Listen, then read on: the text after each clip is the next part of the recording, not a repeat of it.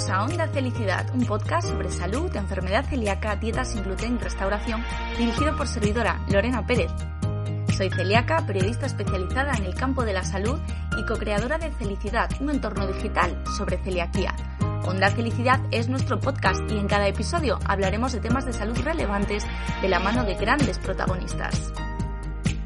Muy atento, que lo mejor está por escuchar. Empezamos.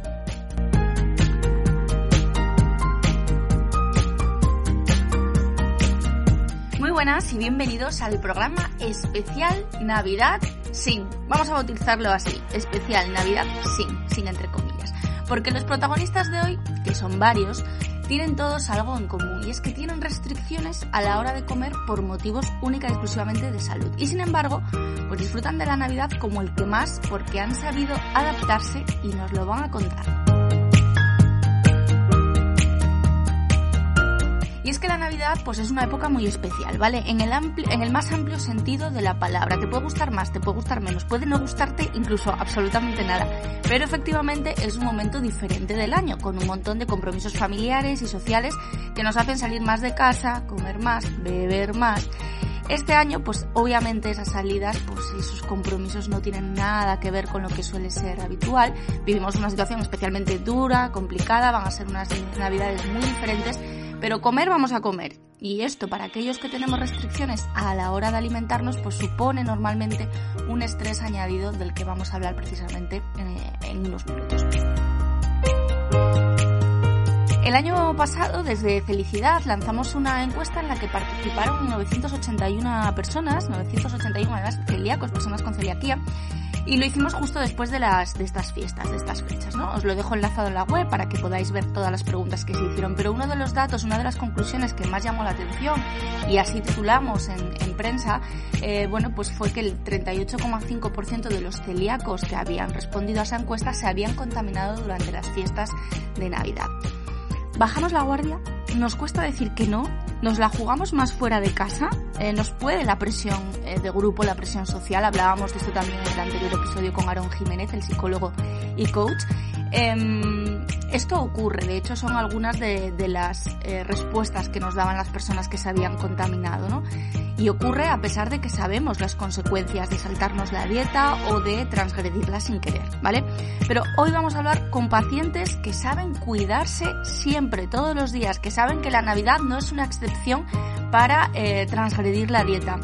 No solo lo saben, sino que ayudan a través de su trabajo a empoderar a otros pacientes para que también sepan cuidarse y además son ejemplo de fuerza y superación ante las adversidades empezamos el especial Navidad Sin en Onda Felicidad. Y lo hacemos con una pareja, ¿vale? Ella ya ha estado en Onda Felicidad y él se estrena hoy. Son Judith Scritch, eh, arroba Gluten en Instagram, y su pareja, Aitor González. Judith nos habló en el episodio número 5, hace ya algún tiempo, sobre cómo convivir con dos patologías crónicas que además están muy asociadas, que son la celiaquía y la diabetes tipo 1. En un momento del año en el que todo transcurre alrededor de una mesa, pues vamos a ver cómo lo lleva Judith eh, y cómo le ayuda su pareja Aitor. Muy buenas chicos, bienvenidos y muchísimas gracias por estar aquí en Onda Felicidad. Hola, ¿qué tal? ¿Cómo estás? Muy ¿Cuánto tiempo? Pues sí, ya desde, bueno, casi hace un año, ¿no? Sí, sí, sí, sí. Yo creo que sí, que hacía fresquito. Todavía no estábamos en, en, pandemia ni nada de eso, que es como parece ser que, no sé, que es otra vida prácticamente, ¿no? Pero bueno, en realidad no pasa tanto tiempo porque te vemos en las redes sociales pues todos los días subir cosas muy ricas, subir, bueno, pues muchos tips y muchas eh, informaciones que nos hacen la vida un poquito más fácil y además que tú tienes esa doble vertiente, ¿no? De diabetes y celiaquía, así que nos viene muy bien para los que no somos diabéticos también tener esa conciencia de, lo que, de lo que os ocurre y de cómo tenéis que cuidar la enfermedad. Así que bienvenida de nuevo a Anda Felicidad y esta vez eh, vienes acompañada. Cuéntanos, ¿quién tienes al lado? Pues tengo a Aitor. Aitor González. Hola, Aitor. Tú eres, ¿cómo te llamamos? Porque aquí en el, en el mundo gluten free eh, os podemos llamar celíacos consortes, celíacos por amor, celíacos solidarios. ¿Tú mm, cómo te defines? Cuéntanos. Pues eh, en función de lo que has dicho, un poco de todo, porque hay veces que es celíaco solidario, hay veces que es celíaco soporte, eh, un poco de todo, según la situación. Según la situación, bueno. Bien, bien, Siempre, eso, sí. eso sí, claro. Lo tienes bien educado, ¿no, Judy? Sí, yo creo que sí. Eso también es un, un punto siempre que, que, nuestras parejas, bueno, pues entiendan perfectamente las restricciones que tenemos a la hora de, de comer en casa y de comer fuera de ella. Y, en tu caso, bueno, pues lo que decíamos, esa doble vertiente. Cuéntanos un poco eh, cómo fue, eh, qué vino primero, la diabetes, la celiaquía, cuéntanos. Pues primero vino la diabetes tipo 1 con 12 añitos, pero por suerte, o sea, todo estuvo bien, el debut fue light y no pasó mucho. Aprender sobre la diabetes y ya está y luego ya con 16 años es cuando vino la celiaquía. A raíz de unos análisis, bueno, rutinarios de la diabetes, como la diabetes tipo 1 y la celiaquía están relacionadas, pues siempre me miran las transglutaminas Entonces, claro, me salieron un poquito altas y ya me hicieron todas las pruebas y por suerte mm, el intestino lo tenía bien, pero las transglutaminasas y el genético salieron positivos, así que pues dieta sin gluten.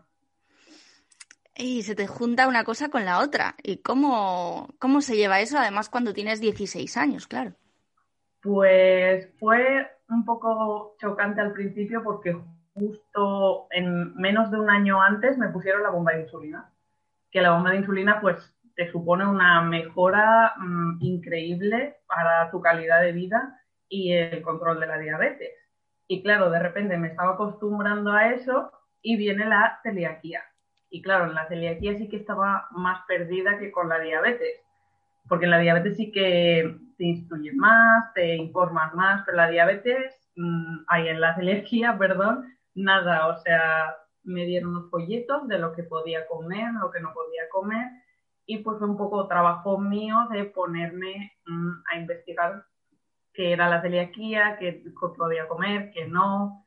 Por suerte ya tenía un poco de indicios de científica entonces y pues lo de buscar información me gustaba, así que...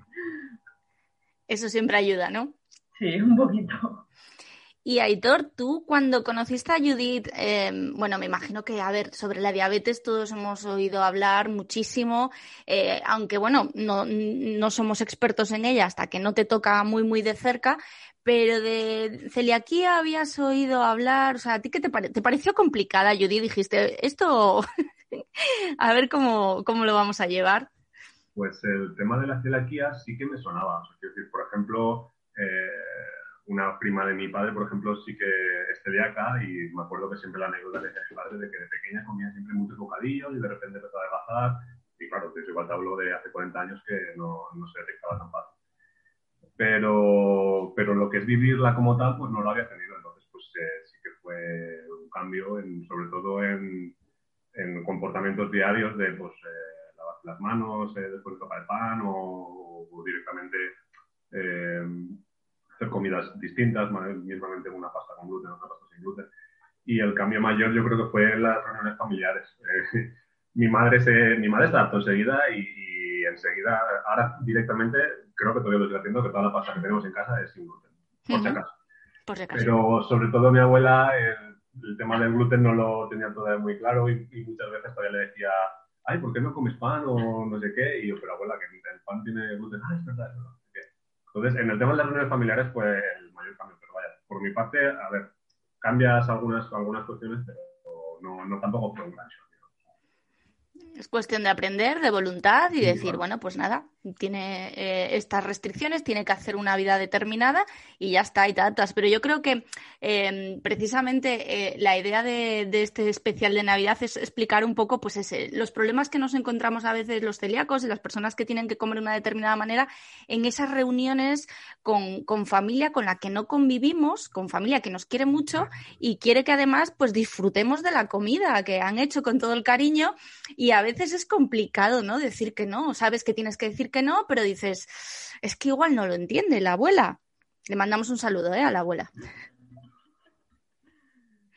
Sí, a ver, o sea, esas cosas, yo en las comidas así con más personas, tal, yo estoy tensa. porque a veces, a ver, yo tengo mi rinconcito gluten free, pero claro, ves el pan a veces pasar, porque claro, y me pongo tensa. Pero incluso en mi casa, bueno, por mi madre y yo somos las dos celíacas y nos ponemos en un rincón de la mesa y nos ponemos ahí nuestras cosas. Entonces, es nuestro rincón, pero aún así, o sea, estás pendiente, hay una mirra, no sé qué. y sí, la tensión esa, pero al tener mi espacio sin gluten, pues Claro. Y ahora de cara a estas, bueno, en, en, estas fechas que estamos ya, ¿qué te supone un reto mayor? ¿La celiaquía o la diabetes? Porque claro, es el momento de venga dulce y venga dulce. Sí, a ver, mmm, es diferente. O sea, con la celiaquía siempre estoy tensa de, pues, saber esto para comer, eh, mi zona, que sea todo esto. Pero con la diabetes, o sea, tengo que tener bien controlado lo que como y muchas veces lo que hago es, pues, me, porque yo cuento las raciones de hidratos de carbono, pues me cojo, por ejemplo, las típicas tostaditas que untamos con paté, etcétera, pues, por ejemplo, me cojo una determinada cantidad, no voy a comer más de eso, entonces, pues ya me pongo la insulina que me corresponde. Pero claro, tengo que tener cuidado porque lo típico de que vas picando, no sé qué, todo va sumando y si no estás atenta, pues de repente se te puede disparar el azúcar. Por suerte yo ahora llevo el sensor y si me sube, pues me avisa.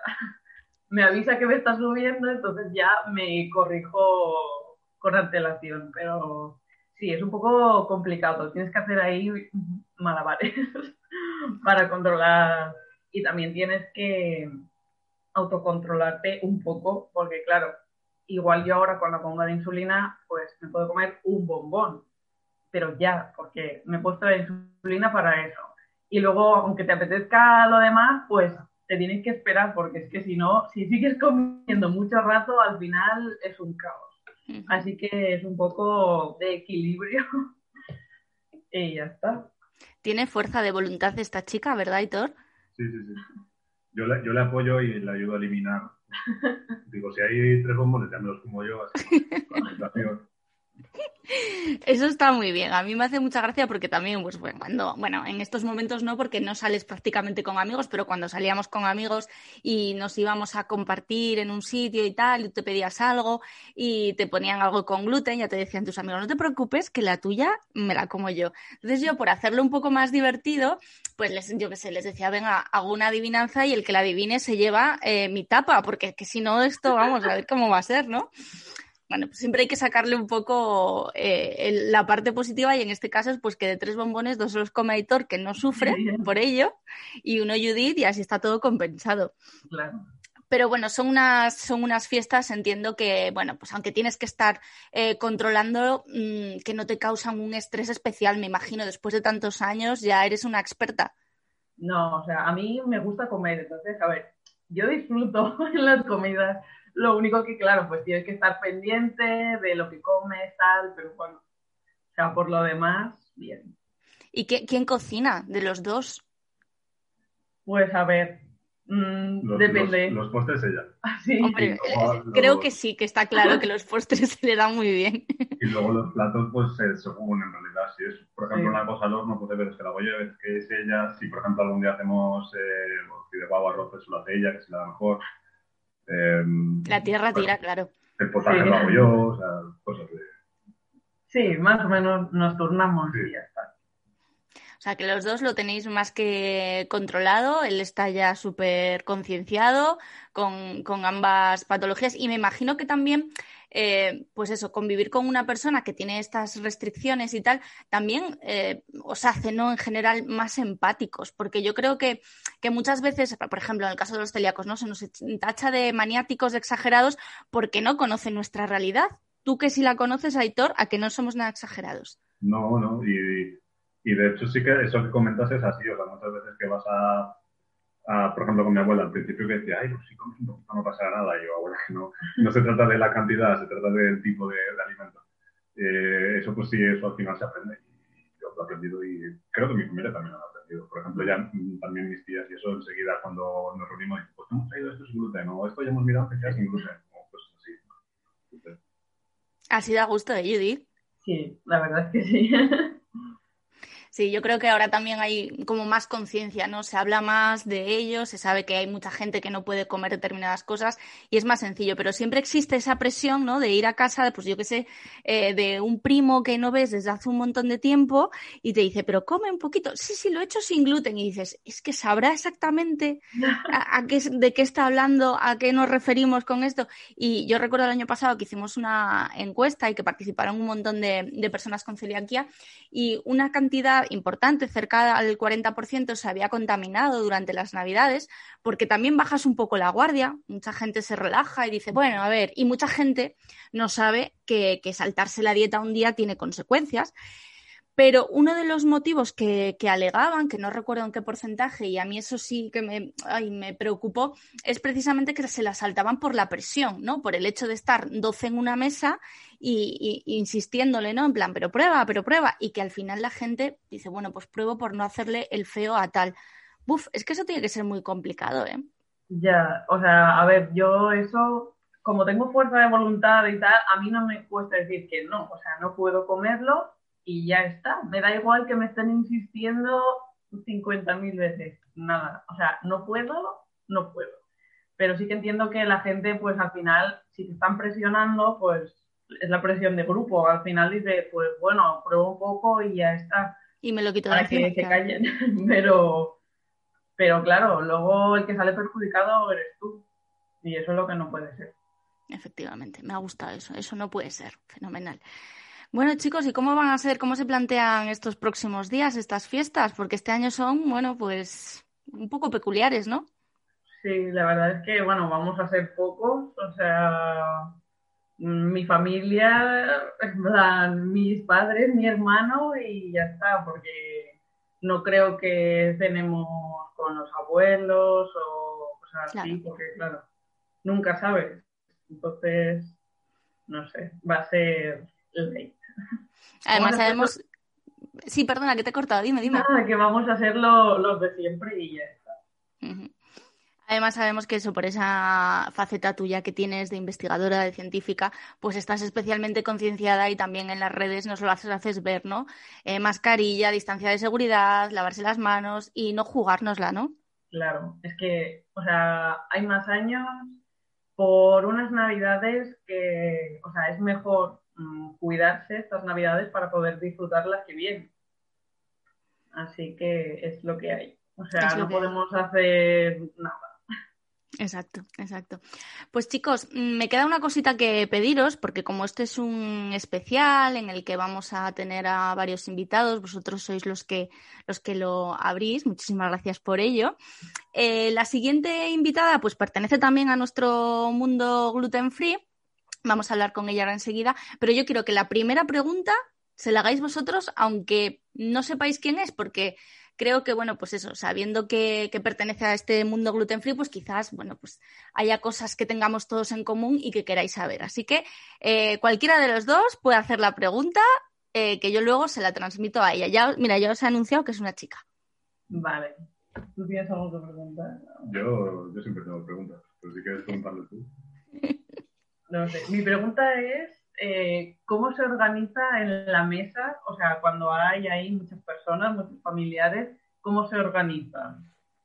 Venga, yo me la apunto y va a ser lo primero que le pregunte. Te, agradezco que sea una pregunta con, mucho sentido porque digo, es que como digo que puede preguntar cualquier cosa, puede preguntar cualquier cosa, igual cuando saludo a esta mujer le hago una pregunta y flipa, pero no, no, no, me parece una pregunta muy coherente y muy interesante. Así que nada, chicos, muchísimas gracias por mm, colaborar con nosotros, por contarnos un poco vuestra experiencia, cómo vivís estas fiestas, eh, cómo lo llevas tú, Judith, con, la diabetes tipo 1 y la celiaquía.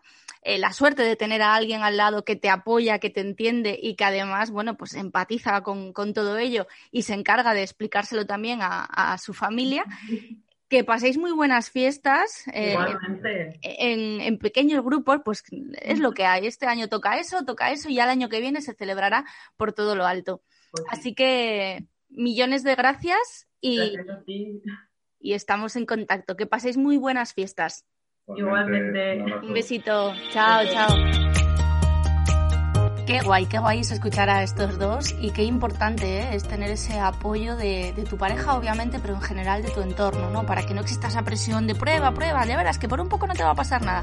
Bueno, pues cuando alguien te comprende y tiene tanta empatía contigo y te ayuda y te apoya en todo, pues es mucho más fácil encarar todas esas situaciones. Ha sido un placer hablar con ellos y me gusta mucho la pregunta que le han dejado a la siguiente invitada. Y me gusta mucho que además ellos no saben quién es el siguiente invitado, vamos, lo están sabiendo en el momento en el que lo, lo están escuchando, pero cuando les hemos hecho la, la entrevista no tenían ni idea, así que me gusta, me gusta el juego. Con la siguiente invitada eh, hemos hablado también ya en Onda Felicidad, en el episodio 11 concretamente. Y bueno, si hablamos de restricciones alimentarias, pues Alba Cuadrado se lo sabe todo. Alba Cuadrado es eh, cuadrado con Q y así la encontráis en, en Instagram, ¿vale? Eh, ella es multialérgica, es celíaca y es la responsable de Alergias con Alegría. Acaba de publicar su primer libro, Tu ciclo de vida con alergias alimentarias, y en él nos enseña a comernos el mundo aún teniendo esas alergias. Muchas gracias por estar aquí, Alba. Eh, felicidades por todo lo que acabas de vivir hace nada con la presentación de este libro y, y bienvenida de nuevo. Hola Lorena, buenos días, muchas gracias. Eh, bueno, pues sí, hablamos hace unos meses. Ujú. De hecho, han pasado muchas cosas en estos meses. Yo no recuerdo si creo que estábamos en confinamiento. Sí, pues. sí, estábamos confinados. Sí, sí.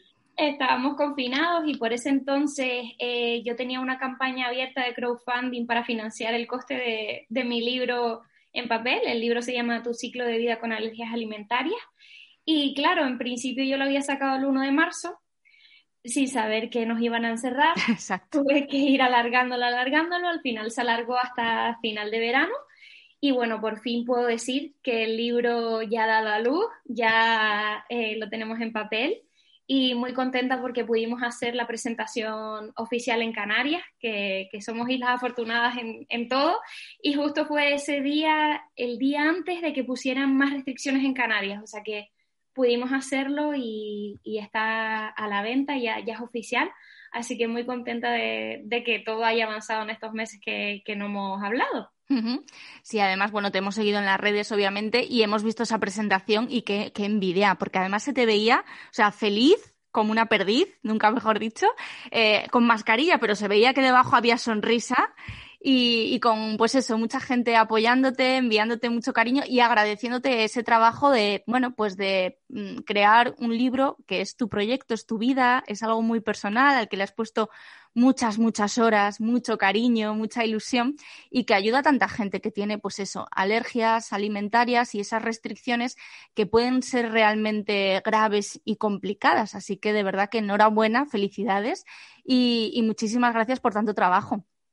Muchas gracias a ti, Lorena, por reconocerlo. Sabes perfectamente todo el trabajo que conlleva crear contenido y sobre todo eh, poder crear algo que pueda ayudar a tantas familias, porque al fin y al cabo los que vivimos, en tu caso desde los 90, como en mm. mi caso también, una restricción alimentaria que en su día no teníamos tantos recursos como ahora, nos ha hecho crecer en la adversidad y poder ofrecer toda esa información y recursos que hemos ido aprendiendo en todo el camino para facilitar la vida y la calidad de vida a muchas personas y familias que conviven con esas restricciones.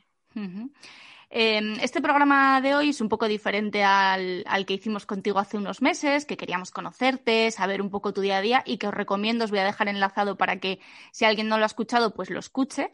Es muy, muy interesante todo lo que hace Alba. Hoy queremos hablar un poco eh, desde el punto de vista de, bueno, pues de las personas que tenemos restricciones a la hora de alimentarnos, de esta época del año que, bueno, pues sí, pues a muchos les gusta mucho, a otros les gusta menos, pero para los que tenemos problemas a la hora de alimentarnos siempre su supone, bueno, pues cierta tensión, eh, porque son momentos en los que, bueno, quizás este año es diferente, obviamente, porque no nos podemos, podemos juntar, no podemos salir tanto, etcétera, etcétera. Pero bueno, las navidades siempre son un poco una prueba. ¿Tú cómo, cómo las vives, las navidades, así de manera general? ¿Cómo te enfrentas a ellas? Pues mira, Lorena, sí que digo que personalmente eh, casi toda mi familia vive en la península y no estoy acostumbrada a reunirme con mucha gente, pero lo que más me preocupa, evidentemente, son todas esas salidas fuera, ya sean cenas de empresa, cenas con amigos. Eh, si voy, por ejemplo, a cenas, imagínate que tengo una pareja o antes cuando tenía parejas y tenía que ir a casas que no tienes tanta confianza como podrías tener con tu familia, ya sabes.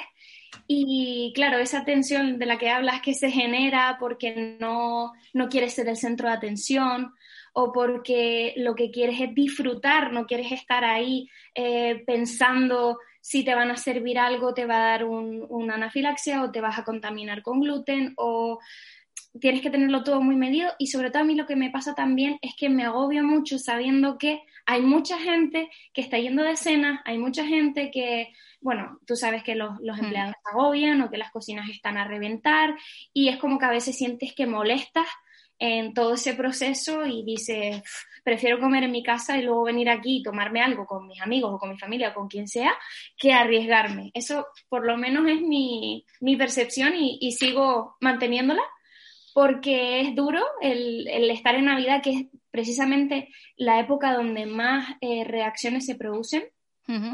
Eh, por esto también de que, de que sientes vergüenza al exponerte, lo que te digo, que no quieres ser el centro de atención. Precisamente sobre este tema, pues nos, ha nos han dejado, sí, claro, eh, cuando esto se escuche, pues ya todos conocerán a, las invitadas y a los invitados del programa, pero en este momento Alba no sabe eh, quién eh, ha sido la, primera invitada, bueno, en este caso han sido dos personas, pero le han dejado una pregunta para ella. Entonces, está muy relacionada con esto que te está diciendo, ¿no? Y nos preguntan, ¿cómo te organizas tú, en general, en la mesa con tus familiares en Navidad, cómo lo haces, te pones en una esquinita, te pones en el centro, coges la comida para ti, eh, cocinas tú y está todo controlado. ¿Tú cómo lo haces en, esta, en estas fechas? Bueno, Lorena, yo soy una persona que en todo me gusta llevar la iniciativa. Muy bien. Un poco mandona.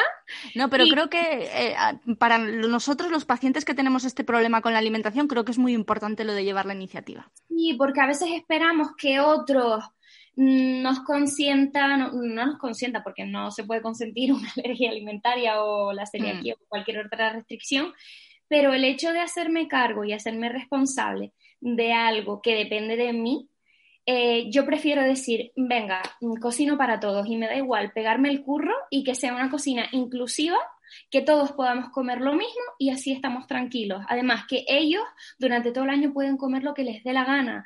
En un día que vamos a estar juntos es preferible que estemos, eh, pues sí, juntos. De hecho, yo mm, este año solo lo voy a pasar con mi madre porque mi hermano lo tenemos en Bélgica. Y bueno, como solo estoy con ella, pues ya le estoy diciendo, mami, estoy pensando el menú tanto para Navidad como para fin de año, así que prepárate porque van a ser, de hecho, las primeras Navidades sin gluten en mi caso. y es importante tener ahí un buen pan sin gluten de un obrador sin gluten eh, porque no quiero comprarlo congelado y comerlo con, con un buen jamón que al final por muchas restricciones que tengamos también queremos comer bien. Así que esa es mi apuesta, el responsabilizarnos, tomar la iniciativa y hacer una cocina inclusiva para todos los de la mesa, no tener cosas separadas, sino todos lo mismo. Qué bueno, qué bueno. Bueno, queda respondida a, la otra invitada. Tú tienes que ir pensando a lo largo de la entrevista, tienes que pensar la pregunta que le vas a hacer a la siguiente invitada. Eso ya te lo digo para que vayas pensándolo. ¿eh? Pero hay una cosa de lo que has dicho que me ha gustado mucho, que es lo de la cocina inclusiva, porque siempre estamos como, esto te lo hago aparte para ti, te vas a tu esquinita, eh, este dulce, mira, eh, le he quitado la galleta, ¿no? y te lo puedes comer, etcétera, etcétera. Y al final... Eh, cuando ya llevas mucho tiempo, como te pasa a ti, como me pasa a mí, dices, bueno, pues mira, ya está. Si lo quieres hacer así, pues lo haces así y ya está, y te conformas y dices, bastante que tengo comida, ¿no? Pero creo que mm, debería ir un poco más todo por lo que tú dices. O sea, al final cuando tú te informas, sabes que tienes a una persona sentada a la mesa que no puede comer esto, lo otro, lo de más allá y lo de más allá, pues se trata de intentar que estemos todos juntos, disfrutando todos juntos de la comida y hay maneras de hacerlo. Tú lo sabes muy bien. Sí, sí, exacto. Hay maneras de hacerlo. Eh, sobre todo el planificar y organizar con antelación, o sea, no improvisar no llegar ahí y decir, ¿qué hay para comer? ¿Qué tengo yo para comer? O no tienes pan sin gluten o no tienes un postre, porque bueno, a mí hay una de las cosas que más me preocupa siempre es que nunca tengo postre.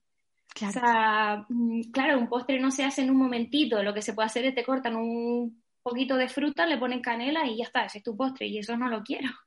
Entonces, eh, primero sobre todo, mm, organizar con antelación a dónde vamos a ir, con quiénes vamos a ir. Tenemos la confianza suficiente como para decir, venga, vamos a organizar una comida inclusiva o podemos decir, oye, venga, te ayudo con el menú, aunque depende de la confianza, porque hay gente a lo mejor que tiene como tradición comer marisco. Claro, el marisco en el caso de los alérgicos, eh, ya solo con el olor eh, es horrible. Entonces yo, por ejemplo, no podría estar en una casa donde se esté cocinando en ese momento el marisco, tendría que ir a posteriori.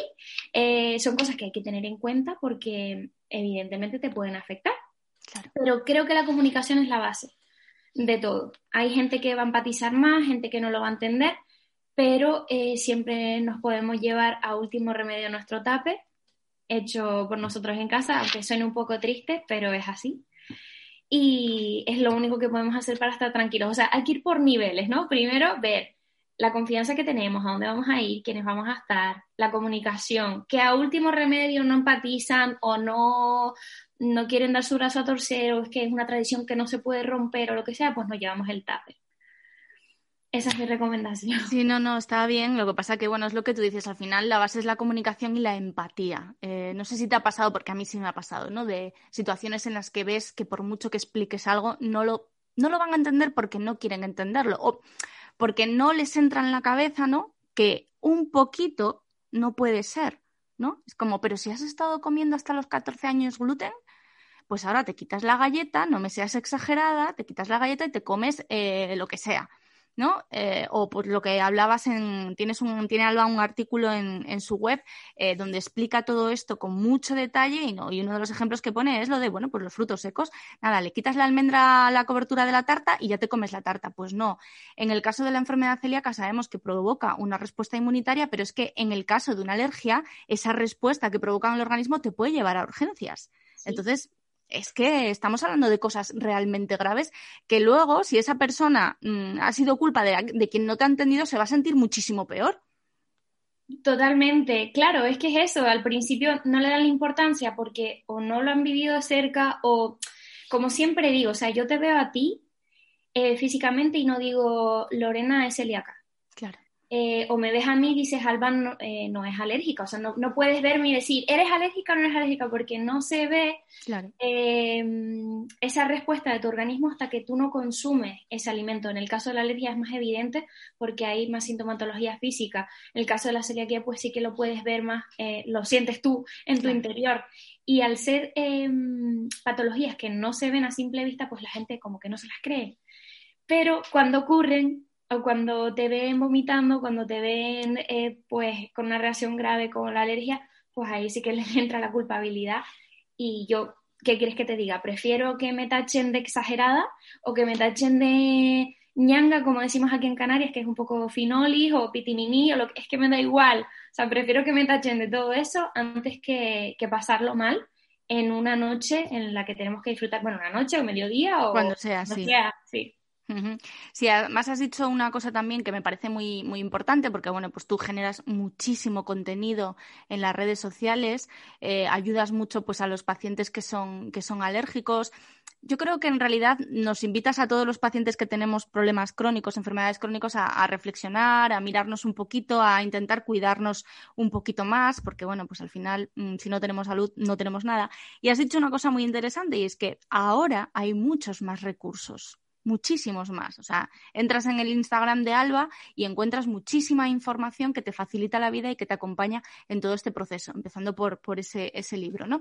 Em, ¿Cómo eran las navidades cuando eras pequeña y no tenías esta, toda la información, todo el recorrido? Y, ya no solo tú o tu familia, es que eh, el mundo no estaba igual de preparado para nosotros. Pues mira, Lorena, está muy bien que hayas hecho esta puntualización porque es que me lo estás diciendo y se me, se me eriza la piel de todo lo que ha cambiado todo, ya no solo a nivel personal, en lo que vivo yo con mi familia, sino a nivel social. O sea, yo recuerdo mis recuerdos de Navidades, imagínate cómo eran, cuando yo no las pasaba en mi casa, sino las pasaba en la casa de mis tíos. Eh, yo soy alérgica a los perros, ¿vale? Mis tíos tenían un perro, alérgica al marisco, ellos siempre comían marisco en Navidad, o sea, en, Nochebuena, eh, y además fumaban. O sea, imagínate, súmale el olor al, perro, ¿no? Al, al, ambiente de perro, el olor a marisco que se cocinaba ahí y además el tabaco. O sea, no era ni la primera ni la última vez que yo pasaba la Nochebuena en urgencias porque me daban reacciones alérgicas graves solamente por, por la inhalación. Yo lo pasaba mal, no disfrutaba en la comida, comiendo, porque es que me, me estaba continuamente asfixiando o me salían ronchas. Claro, en ese momento mis padres eh, no, o sea, lo fueron viendo con el tiempo, ¿no? Empezaron a ver la gravedad del asunto con el tiempo, pero es que tampoco desde, desde, los, desde urgencias o desde la medicina tradicional tampoco te decían que era tan grave. Eh, no había etiquetados, o sea, ahora vivimos con etiquetados que sí es verdad que a día de hoy falta mucho por hacer, sobre todo en el tema de las trazas, por mm. supuesto que hay por hacer. Pero, Jolín, desde 2014 que tengamos etiquetados, 2011-2014, es que es maravilloso, porque ya por lo menos te advierte que puede tener trazas algo. Sí, es que estamos expuestos, ya solo por el hecho de comer estamos expuestos, eso sí. Pero de verdad, o sea, eh, a día de hoy Mm, agradezco a la gente que, le han detectado ahora, en estos tiempos, eh, celiaquía o alergias u otra restricción, porque tenemos mucha más información que antes. Tenemos a personas como tú o como seguramente las que nos estarán acompañando en este podcast, que todavía no sé quiénes son, que lo viven, que nos pueden compartir sus experiencias y que podemos crear una comunidad, que es lo que mis padres no tenían y mi familia, Así que creo que, como eso no hay nada, como los recursos de información que tenemos hoy en día y la capacidad de comunicarnos desde cualquier lugar del mundo para sentirnos parte de un todo, de una comunidad que vive lo mismo. Exacto, sí, sí, sí, porque al final, bueno, pues eh, en tu caso, pues las alergias, eh, también la celiaquía, que, que, ahora nos vas a contar un poco, pues cómo, cómo ha sido también ese, ese proceso. Pero bueno, al final todos vivimos esta situación, todos yo creo que pasamos por unos procesos mentales eh, o psicológicos similares de, bueno, pues adaptarnos al cambio cuando nos dan la noticia, em, luchar un poco contra la frustración. Y yo creo que tenemos todos un máster en eso porque, bueno, pues es algo que nos ocurre un día así y otro también, y sobre todo en determinados, bueno, pues contextos y grupos, ¿no?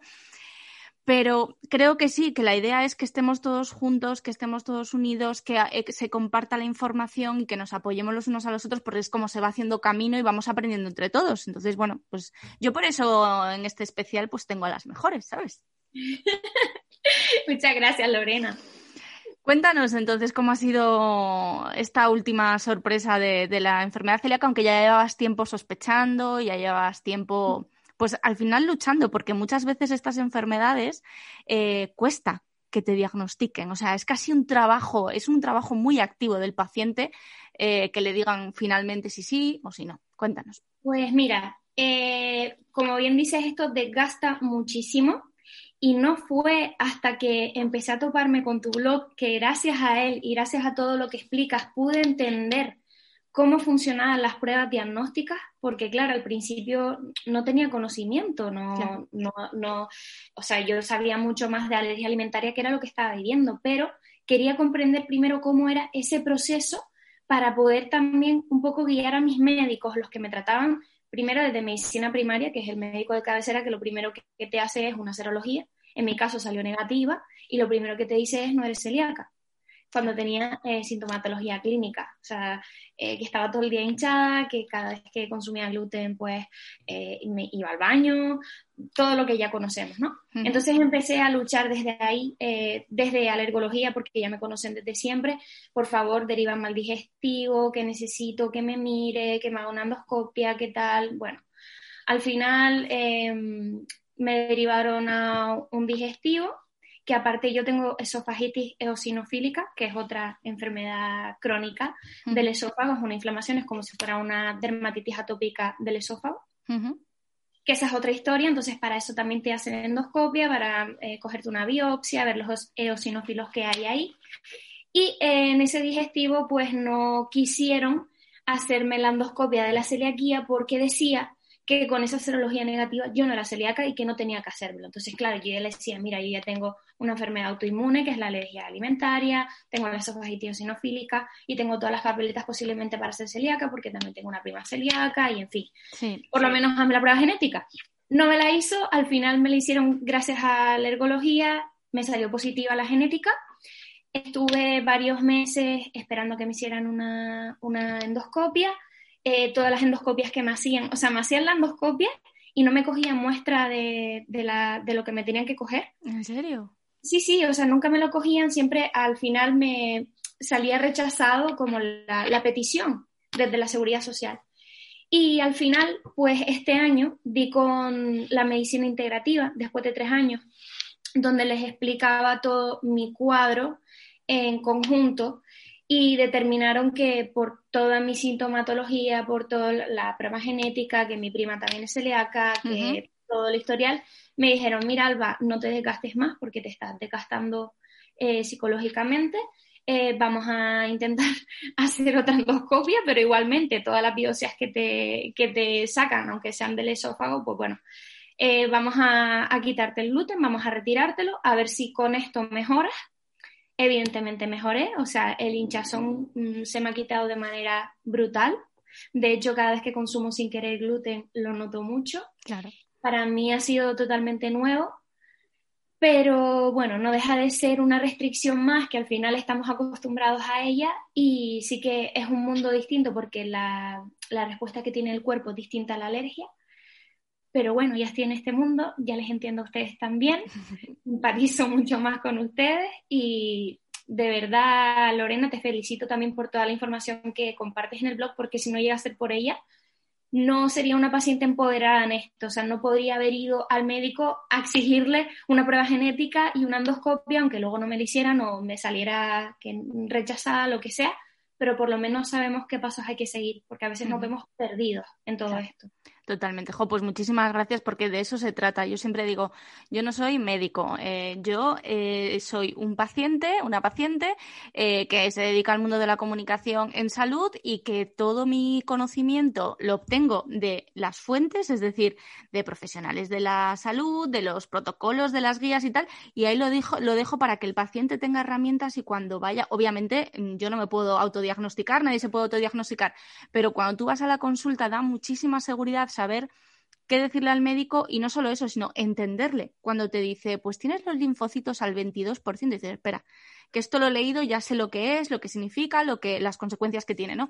Entonces, yo creo que es un poco lo que, lo que todo, todos los que estamos en este mundo digital de la salud tratamos de hacer, de empoderar al paciente para que nos conozcamos, sepamos explicarnos y a veces pues conducir al, al, profesional, porque obviamente la última palabra la tienen ellos, pero a veces hay que abrirles un poco, bueno, pues oye, que me ha pasado esto, o que conozcan bien cómo nos sentimos, ¿no? Sí, sí, sobre todo mmm, el que nos vean en conjunto, es decir, eh, creo que lo hablamos en otra ocasión, el, el hecho de no etiquetarte como eres celíaco y ya está, sino vamos a ver eh, qué estilo de vida tienes, con qué otras enfermedades puedes convivir. Hay muchos celíacos que son intolerantes a la lactosa o personas con intolerancia a la lactosa que son celíacas y no lo saben y que simplemente le detectan una intolerancia a la lactosa y le dicen, pues deja de tomar lactosa sin ver el origen. Entonces, para mí ha sido un descubrimiento eh, la medicina integrativa o PNI, como otros lo pueden conocer, porque me ha ayudado a mejorar la calidad de vida y creo que el acompañamiento de un profesional que, que, empatice contigo, que te ayude en el camino, que no te diga simplemente, ah, tienes una enfermedad crónica, deja el gluten y ya está, o deja esto y ya está. Vamos a ver qué cosas podemos hacer por ti, qué déficit tienes para cubrirlos, para suplirlos y para mejorar tu calidad de vida. Creo que es primordial. O sea, por mucho que tengamos que convivir con ello toda la vida, que mejor que convivir de la mejor manera en salud. Efectivamente, y tú estás estupenda, ¿no? Porque además se te nota que eso, que acabas de tener tu primera cri criaturita en papel y que estás feliz y radiante, que ellos sí. no te pueden ver, la gente no te puede ver, yo te estoy viendo y, y, se nota, esas cosas, la salud se nota. Sí, se nota por dentro y por fuera. Eso es, eso es. Bueno, y cuéntanos, ¿qué tienes pensado para esta primera Navidad sin gluten a la que además, bueno, pues sumas tus restricciones por culpa de, de la alergia? ¿Has pensado ya el menú o, o, es secreto porque no quieres que tu madre lo sepa, entonces nos callamos? No, da igual, da igual. Así lo saben y así es ella la que va a ir por el pan al obrador sin gluten, porque aquí en Gran Canaria tenemos un, un obrador que es maravilloso. De hecho, tuve la oportunidad de estar en, ahí y conocer a, al dueño, cómo surgió todo, por sus nietos, uh -huh. porque de hecho se llama, se llama Mis hijos sin gluten. Uh -huh. Y es muy curioso porque eh, cinco generaciones son panaderos y la sexta y la sexta y séptima generación son celíacos. Qué Entonces fuerte. tuvieron que hacer un obrador sin gluten. Tienen la panadería normal y el obrador sin gluten. Es una historia muy bonita. Y tuve la oportunidad de probar varios tipos de panes, eh, que claro, siendo celíaca, nueva celíaca, para mí fue como un mundo de, ay, que sabe igual que el pan normal o por lo menos tiene esa amiga. Qué bueno. Así que eh, tengo clarísimo que el pan lo voy a comprar allí, por lo menos, para comérmelo con jamón ibérico, que me encanta. y, y seguramente pues haremos algún postre también sin gluten, que es lo que más me gusta de la Navidad, el, el que tengamos postre, que muchas veces nos quedamos sin postre. Y bueno, carne, a mí carne sí que me gusta comer eh, en estas fechas, carne buena, por supuesto. Y no sé, ya improvisaremos algo más, pero, pero vamos, el vino también que nos falte en poca cantidad, siempre y cuando nuestra permeabilidad nos lo permita. Claro. Así que, mm, bueno, ese es mi menú más o menos, todavía tengo que concretar, pero el pan sin gluten que no falte. Super menú, para que luego la gente, cuando dices que tienes alergias o que tienes celiaquía y tal, piense, ay, pero tú qué comes, pobrecito, comes algo. Como comemos dentro de, de lo que podemos, com- podemos comer estupendamente. Los celíacos en ese caso, bueno, pues tenemos entre comillas, que habrá gente que no lo entienda, pero más suerte porque tenemos un abanico muy amplio de opciones, todo lo que es fresco, natural, es apto. Eh, en el caso de las alergias, pues ya depende de muchas cosas. Bueno, pues no puedes marisco, pues no pasa nada, la carne está estupenda también. Sí, sí, es así. Bueno, en el caso de ustedes, Lorena, y, y a favor de los celíacos, sí tengo que decir que eh, al solo afectarles un alérgeno, que es el gluten, es que hay hasta ya no solamente los ali- alimentos genéricos que son los aptos, sino los que son específicos para el colectivo celíaco. En mi caso, por ejemplo, al ser multialérgica, tú te pones a mirar un etiquetado de un alimento específico y te puedes encontrar huevo, te puedes encontrar proteína de leche, te puedes encontrar frutos secos. Entonces, no todos los alimentos específicos son también aptos para los que somos alérgicos también Claro. comiendo con la celiaquía. Con lo cual muchas veces tenemos que recurrir a los genéricos y hacer malabares con ellos, porque al final es lo más sano, entre comillas, y Claro. lo más mm, virgen que te puedes encontrar para no encontrarte con esos conservantes, colorantes y trazas, alérgenos que no, que no sabes que van a estar ahí. Un máster en etiquetado tienes ya, Alba. Total, no, es que de verdad, o sea, me he comido los etiquetados sin gluten, el reglamento europeo, también he visto reglamentos de Estados Unidos, cómo funcionan, o sea, de verdad que sí, sí que la industria alimentaria tiene que hacer mucho todavía, sobre todo con el tema de las trazas, pero de verdad, o sea, dense con un canto en el pecho que hayan vivido en esta época, que estemos en la era de Internet, porque mm, yo lo único que recuerdo de mi infancia es todas las re- reacciones alérgicas que tenía por no tener un etiquetado de producto.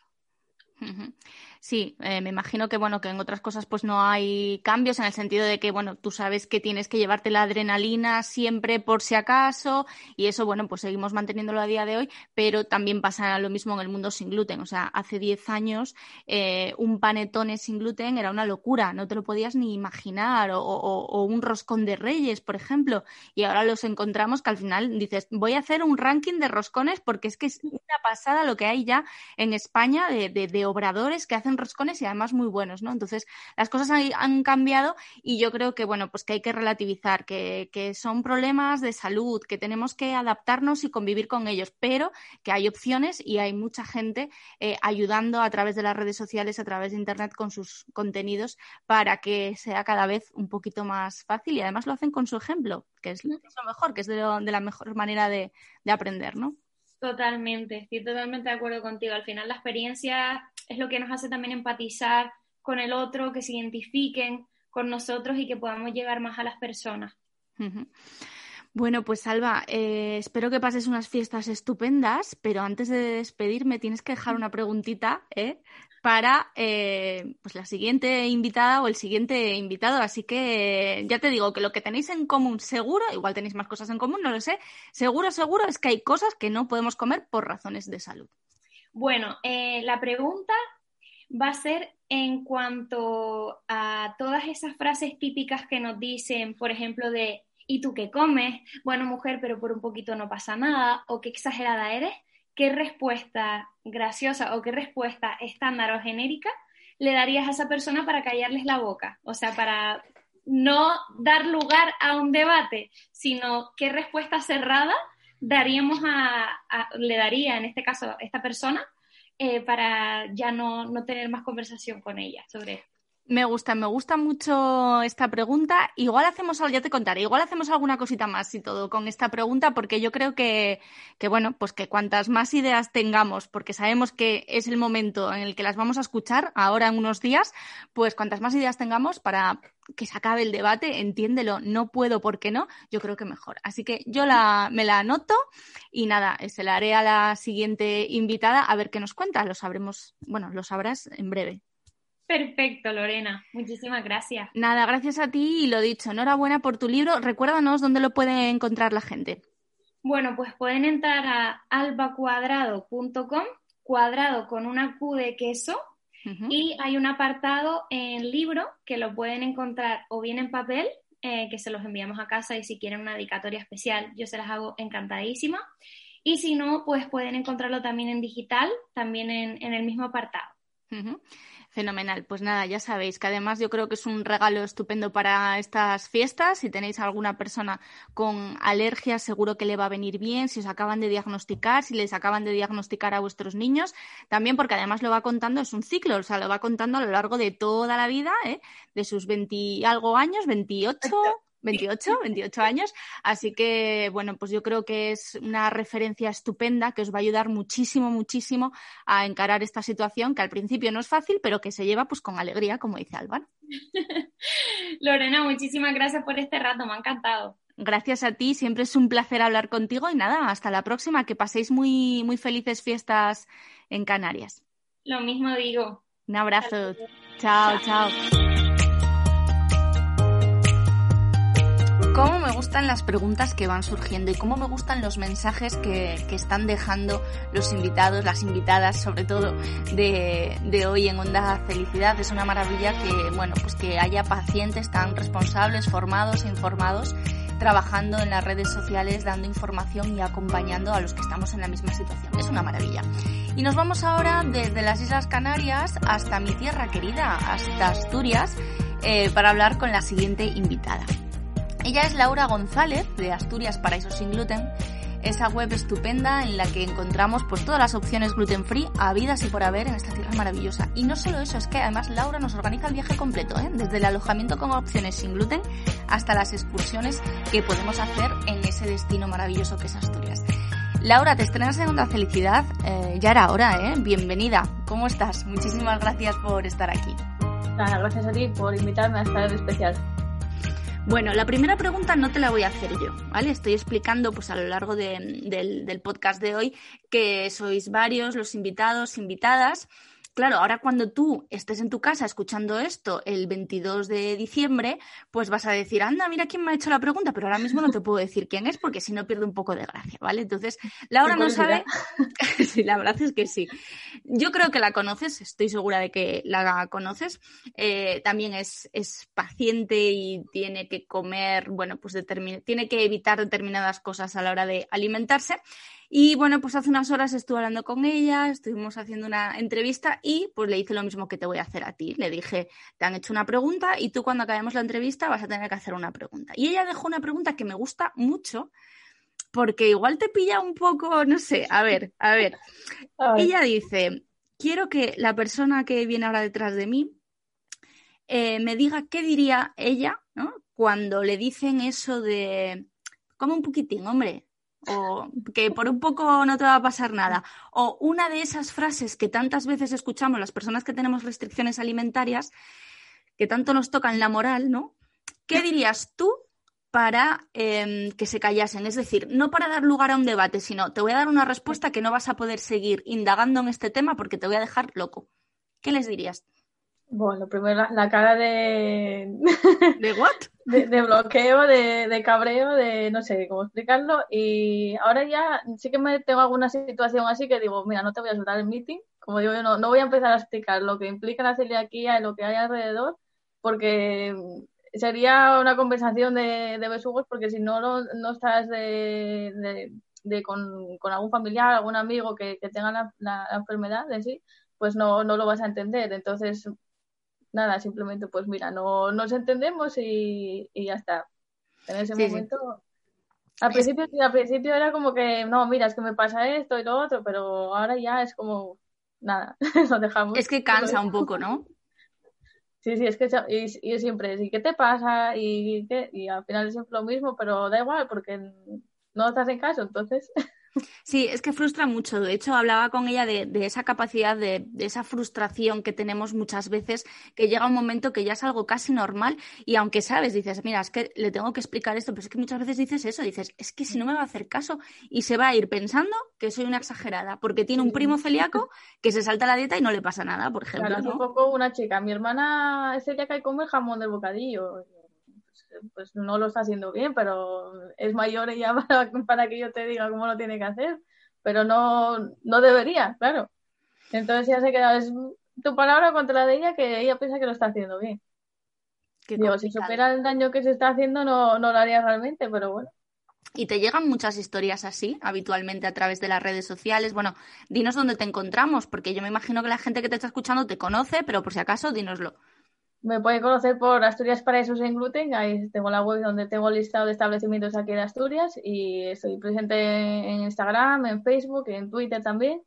Y por ahí comparto pues todo lo que puedo. Ahora mismo pues un poco los cambios que hay, que hoy por cierto abrió la hostelería aquí en Asturias y bueno, todos estos cambios que a los que estamos sometidos estos días. Entonces, bueno, si quieren seguirlo, pues ahí está y te llegan a través de, esos canales, te llegan historias de estas que tú dices, madre mía, ¿cómo le explico yo eh, que lo que está haciendo lo está haciendo mal? Porque claro, al final, cuando lo dice un médico, lo dice un médico y ya está, palabra de médico, pero cuando lo dice un paciente... Sí, hace no mucho me, escribieron de un local y me dijeron que tenían cosas sin gluten y yo, bueno, yo siempre pregunto, pero contra esa contaminación cruzada, bueno, antes de darle difusión a través de, de la página y eso, pues intento pues a ver que lo hacen bien y demás, y me decían, bueno, nosotros somos celíacos, o sea que, bueno, pues si sois celíacos, entenderé eh, que lo hacéis bien, que no hay contaminación y demás, pero bueno, ¿cómo hacéis esto y lo otro? bueno, aquí nadie se puso nadie malo, eh, entonces yo creo que lo hago bien. Y yo, bueno, es que no es ofertar cosas sin gluten si luego realmente no lo son. Entonces me decía, bueno, entonces lo quitamos, no, no hacemos nada. Ya. Claro, es que no, no es hacerlo así. Yo siempre intento, pues eso, eh, investigar y ver que lo hacen bien antes de publicar nada. Claro, es que al final ahí pues es una parte muy importante de responsabilidad y sabemos que también que es un sector muy complicado porque hay mucha rotación. A nosotros nos pasa con la aplicación. A veces pues hablamos con alguien y nos dice, sí, trabajo de esta manera, tal. A los tres meses mm, ha cambiado el dueño o ha cambiado la gente de cocina y el restaurante sigue ahí y tú dices, bueno, mm, esto hay que avisarlo si hay un cambio tan importante, ¿no? Es, es, es complicado. Y es tu día a día también en, en Asturias Paraíso sin gluten. Sí, sí, aquí pues un local aquí al lado de casa iba habitualmente y lo recomendaba porque bueno, yo cada vez que iba pues eh, estaba bien, estaba encantada, no, no pasaba nada.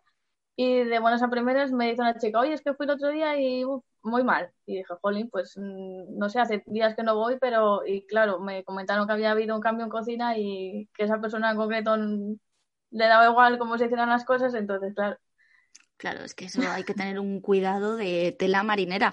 Eh, claro, eh, hay asociaciones que también se dedican a ello, que también ayudan a, los profesionales a que se formen para poder trabajar correctamente, pero tienen recursos limitados y en todas las partes llegan las asociaciones. Y como solo tuviéramos que comer en los sitios que están formados por asociaciones, íbamos a pasar más problemas porque no todo el mundo se forma, claro. Claro. Imagínate aquí, pues eh, ya te digo, hoy abre la hostelería, pues hasta ahora, yo creo que durante la, estaba la alarma, como que estaba todo cerrado y como que, bueno, íbamos a hacer la compra, nos habituamos. Pero ahora en ese nuevo paso que dieron, pues era como que había sitios abiertos que habían, hacían envío a domicilio, recogida en local y era como una media puerta abierta ahí. Pero a pesar de que vivo en el centro de Asturias, mm, tenía, pues no llegaba, no llegaba ni de Oviedo ni de Gijón y entonces nos quedamos como un poco ahí fuera de, de la zona, no hay los pocos establecimientos que hay aquí no, no ofertan sin gluten, entonces nos quedamos ahí como jolín. Eh, siendo, además eh, aquí en ya me tienen dicho que hay bastantes personas celíacas, que esa es otra, otra cuestión que yo tengo, que como no hay, no sé, igual un censo o, algo así por, por consejos o por provincias que para respaldarnos un poco en, en eso, porque ya te digo, aquí nos quedamos un poco que no, no, no, llegaba a nada, no podías pedir, lo más básico a Telepizza, que es lo único que llega, pero que quieres ayudar, eh, ahora pues en esta situación y, y, tampoco puedes, aunque, aunque queramos. Entonces, Sí, al final sí que es verdad que, por ejemplo, mm, yo vivo en el centro de Madrid y, bueno, cuando estuvo todo cerrado, obviamente estaba todo cerrado y ya está, pero en eh, Madrid, la hostelería madrileña no ha vuelto a cerrar y claro, yo cuando me apetece una hamburguesa, me pido una hamburguesa. Cuando me apetece comida japonesa, me pido comida japonesa no soy consciente eh, muchas veces de, esas limitaciones porque al final a mí me llega todo. Yo siempre digo que soy una celíaca privilegiada por ser de Cangas de Narcea y vivir en el centro de Madrid, que no me falta eh, pues esa, esa oferta, ¿no? Pero claro, bueno, pues hay que pensar en que eh, hay celíacos en todas partes y bueno, pues no es lo mismo vivir en una gran ciudad que en una ciudad más pequeñita, porque bueno, pues cuando empieza a haber estas restricciones, pues tú dices, es que no puedo comer nada fuera. Y entonces te acuerdas, se te hace todavía más evidente, ¿no? Ah, es que soy celíaca, es verdad que soy celíaca, ¿no? Es más difícil todavía, sí. Claro, más complicado. Bueno, yo te tengo que dar las gracias por porque el nombre de tu blog ya lleva el nombre de nuestra tierra, Asturias Paraíso sin gluten y por la labor que estás haciendo, que creo que estás concienciando eh, a muchos profesionales y estás ayudando a, pues eso, a muchos paisanos asturianos nuestras, nuestros que, tienen esa necesidad, que quizás les acaban de diagnosticar, llegan a este mundo y dicen, ¿qué hago? ¿Dónde como? ¿Dónde voy? Eh, a, qué obrador? Tienes una guía de obradores que también está en, la página web y, y, además que está siempre ahí disponible para contestar a todo aquel que tiene alguna pregunta. O sea que muchas gracias por, por tu labor, Laura, y larga vida vida Asturias Paraíso sin gluten. se hace lo que se puede. Yo quiero eso, ayudar a la gente que quiere visitar Asturias, a las personas celíacas aquí y por supuesto pues dar un poco de difusión a, esos establecimientos que, ahora mismo pues lo están pasando mal, están en una situación un poco difícil y bueno, seguir dándoles difusión y darles un poco de reconocimiento de que hacen, nos hacen un favor y hacen un gran trabajo. Eso es, eso es. Y ahora que llegan las fiestas, bueno, pues este año mm, el tema de, de, las comidas de empresa, de las cenas de Navidad, todas esas cosas, bueno, pues está un poco más delicado, ese no va a ser mm, quizás el principal problema, pero bueno, la Navidad siempre es un momento un poco más complicado para las personas que tenemos ciertas restricciones. ¿Tú te acuerdas de cómo fue tu primera Navidad sin gluten allá por, no sé, cuándo fue? no sé, bueno, hace 15 años. Mm, pues bastante difícil, la verdad. Mi abuela era de las que se pedía la caja de estepa de, de no sé cuántos kilos de polvorones y dábamos la Navidad con eso y era feliz porque yo era feliz comiendo polvorones. Entonces fue como, ya no se puede pedir esa, esa caja. Y, bueno, pues, mm, complicado, sí. Sí, porque además eh, quedan muchas cosas por hacer y hay mucho por lo que trabajar, por lo que luchar, pero desde esa Navidad hasta esta eh, hemos avanzado un poquito con el tema gluten free. Yo creo que sí. A mí me decían hace poco, es que ser celíaco es difícil en todos los sitios. Digo, jolly, no, no me compares que, que la cosa mejoró mucho. Ahora tenemos muchos productos y, y la gente está más concienciada y sí que es verdad que lo que decías, no vivir en ciudad o vivir en un pueblo, pues es diferente, pero yo creo que ahora tenemos, bueno, tenemos panetones, tenemos de todo lo que queramos, entonces creo que es mucho más fácil mucho más fácil, sí. Quizás hay una parte que, que, que no tiene que ver, bueno, pues eso, con, con, el cambio de los tiempos o el avance de la industria alimentaria y tal, que es un poco eh, nuestro entorno. Es decir, bueno, tú hace más de 15 años que eres celíaca, eh, tu madre es celíaca, o sea, quiero decir que tu familia está más que concienciada de que, bueno, pues cuando hay un celíaco en la mesa hay que tener cuidado.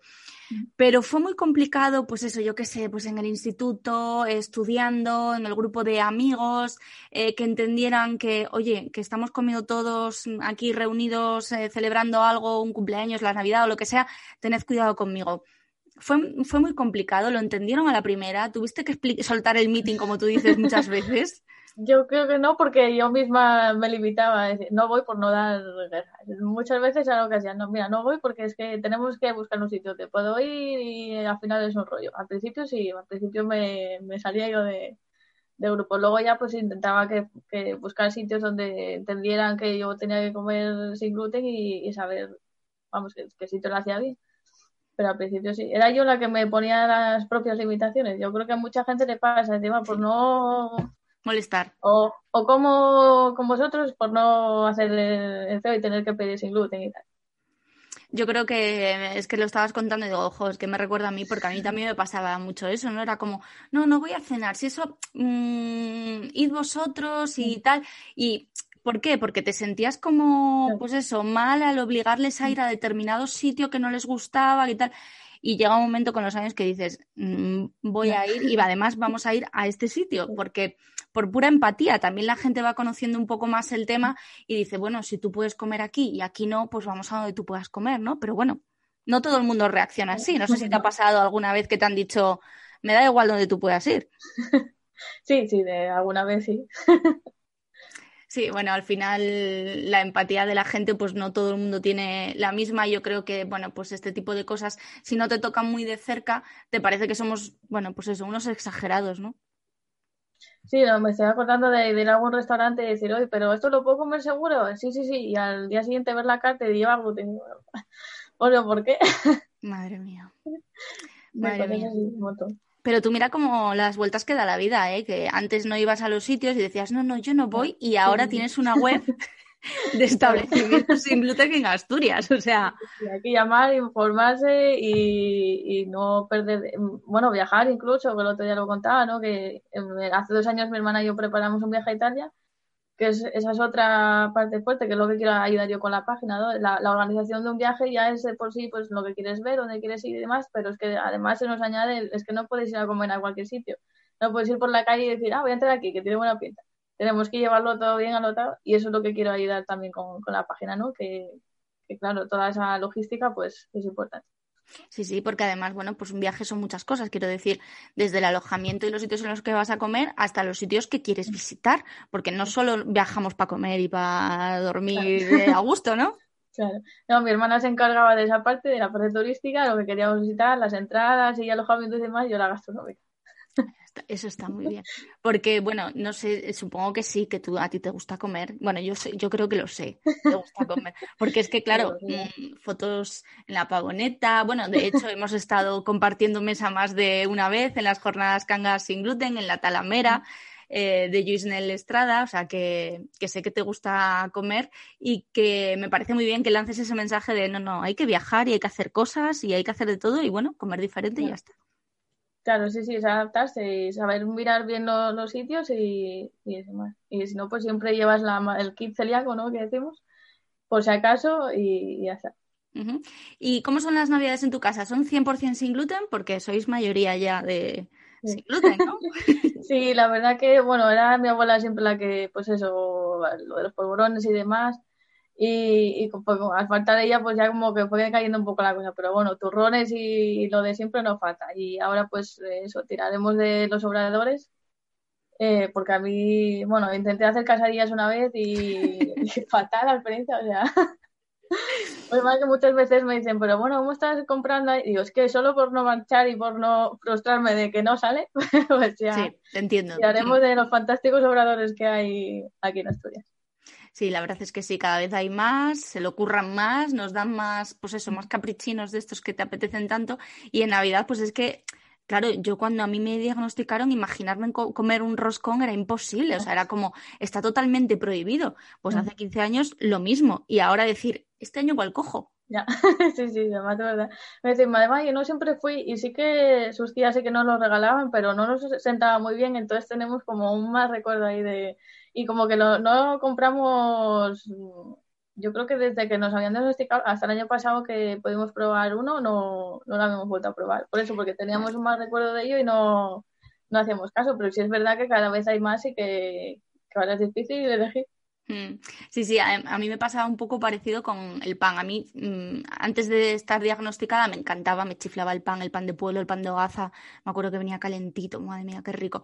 Y cuando me diagnosticaron, pues imagínate, bueno, los, no te falta que te lo imagines porque lo sabes, los panes que había hace casi 20 años en tu caso, pues no eran panes muy allá, los panes sin gluten, ¿no? Entonces, eh, durante muchos, muchos, muchos años a mí mm, me ponías un pan sin gluten delante y, no me lo comía. O sea, era como, ibas a los restaurantes, a los pocos que tenían pan, decían, ¿quieres pan sin gluten? No, no, no, ¿para qué? Quita, quita. Y sin embargo, ahora todos los días, todas las mañanas me desayuno una tostada de pan sin gluten rico, rico, y la verdad es que las cosas han cambiado muchísimo. Mucho, mucho, sí, sí, sí. De hecho, yo a veces que voy a un restaurante veo que, oye, este pan no, mírate de esta otra casa o búscate este otro, porque si no, este lo vas a tener ahí, no, no te sale, porque no, Sí, sí, sí, sí, totalmente. Este es un mensaje que yo el otro día lo hablaba con, con Aarón Jiménez, eh, psicólogo, que lo hemos tenido justo en, eh, hace nada en, en Onda Felicidad, y decía, es que a veces cuando lanzas mensajes optimistas relacionados con la celiaquía, hay gente a la que le sientan mal, porque está en una etapa de su relación con la enfermedad celíaca que no es la misma que tú, ¿no? Y me decía eso, me dice, es que cuando estás eh, como cabreado con, con, lo que te está tocando vivir y tal, pues que alguien venga y te diga, no, no, si ahora estamos mucho mejor, pues molesta. Pero es una realidad y los que llevamos pues más de 10 años diagnosticados sabemos que las cosas han cambiado muchísimo y que, bueno, yo entiendo que las cosas irán, seguirán yendo a mejor, ¿no? Yo creo que hay un poco de. El problema igual reside en, que te diagnostican y se queda ahí, se para ahí como el mundo, en plan, tienes que ir a la asociación, infórmate aquí y allí, y es como que te quedas un poco en el, en el limbo. Y luego ya, si no te hacen seguimiento, yo nos diagnosticó Rodrigo y desde que no está en el hospital no hay seguimientos, nada, a no ser que insistas. Entonces normal que la gente a veces se sienta perdida y no, al principio sobre todo, pues no, no sepa, no sepa cómo seguir. Sí, sí, es complicado. ¿Y tú qué consejo le darías a, pues eso, a la gente que nos está escuchando ahora y que va a vivir sus primeras navidades sin gluten, que lo hace, pues imagínate, eh, en medio de una pandemia mundial, eh, que ya tiene su tela, y que encima, pues que por primera vez tiene que eh, pensar en hacer un menú sin gluten, en tener mil ojos para que no le contaminen, ¿qué consejo le darías? Pues yo creo que ahora tenemos la suerte de que hay un montón de blogs y, de páginas donde poder consultar, ya no solo las asociaciones también, en, diferentes blogs, si les gusta cocinar y manchar la cocina, no como a mí. Eh, hay muchos sitios donde, donde poder consultar esa información y poder hacer cosas muy chulas. y si no, pues tirar de obradores y tiendas online, que ahora mismo pues nos dan bastante buen servicio. Yo creo que eso estaría bien. Totalmente. Y además, mira, es una cosa que, que hemos hablado también con, con, la entrevistada de hace unas horas, ¿no? De la suerte, entre comillas, que tenemos los pacientes de que a día de hoy hay una gran cantidad de recursos eh, en Internet. De, bueno, hay que saber dónde se lee, obviamente, no, no, vale todo. Y a veces no es difícil porque, bueno, pues oye, no todo el mundo sabe dónde se puede leer sobre esta enfermedad o sobre lo que sea. Pero, pero bueno, cuando hablamos de recetas ya malo será, ¿no? Que, que, mm. nos engañen con las recetas también, ¿no? Sí. Bueno, tengo más de una vista el titular sin gluten y luego ves la receta y es la receta normal. Bueno, para hacerla sin gluten al final échale esta harina. ¿eh? Y tú, así también yo. claro. Eso, eso es lo fácil, ¿no? Cambiar el, al final del todo. Yo, tú ya has hecho la receta con gluten, le quitas, lo, le cambias las palabras y ya está. Bueno, un poco chasco, pero bueno que hay que animarse también además a cocinar. Mm, yo no lo, o sea, me gustaría hacerlo yo también, animarme a ello, pero yo en mi caso pues va a cocinar mi madre que cocina estupendamente, así que, y sin gluten, así que sin problema. Son las mejores. Desde luego. Y bueno, Laura, para acabar, mmm, tienes que hacer una pregunta a, a, quien sea. Es que no sabemos quién, quién va a ser, así que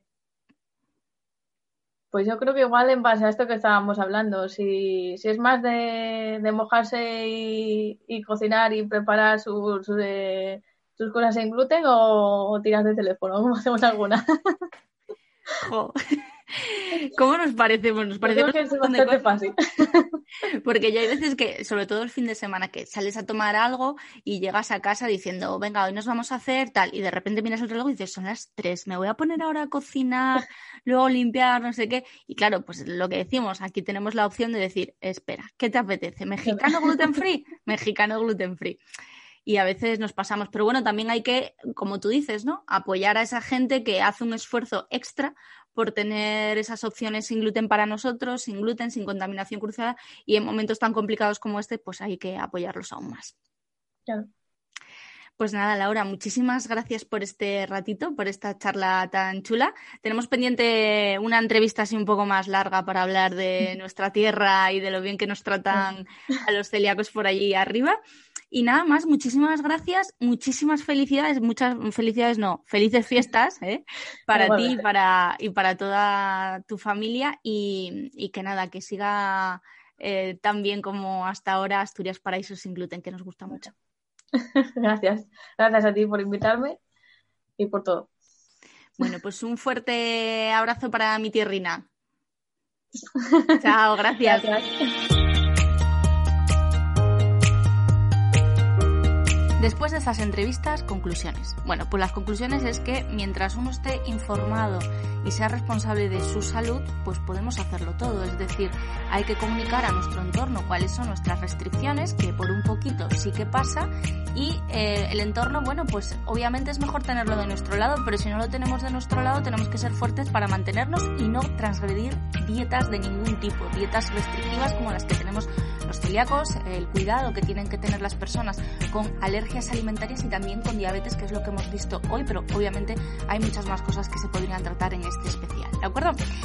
Yo os doy las gracias a, a todos, sobre todo a estos cuatro invitados que, que, nos han ayudado hoy a comprender un poquito más, el, yo creo que la parte emocional, ¿no? la parte interna de cada uno cuando estamos ahí en la mesa rodeados de, de familiares o de amigos. Muchas gracias de verdad Judith, Aitor, Alba y Laura por acompañarnos hoy en este especial que además es también el último programa de Onda Felicidad en este 2020, ¿eh? tranquilos.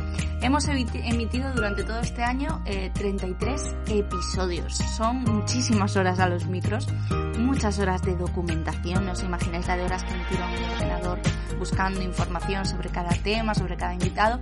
Muchos mails solicitando entrevistas. Viene un 2020 muy cargadito de, de invitados estupendos.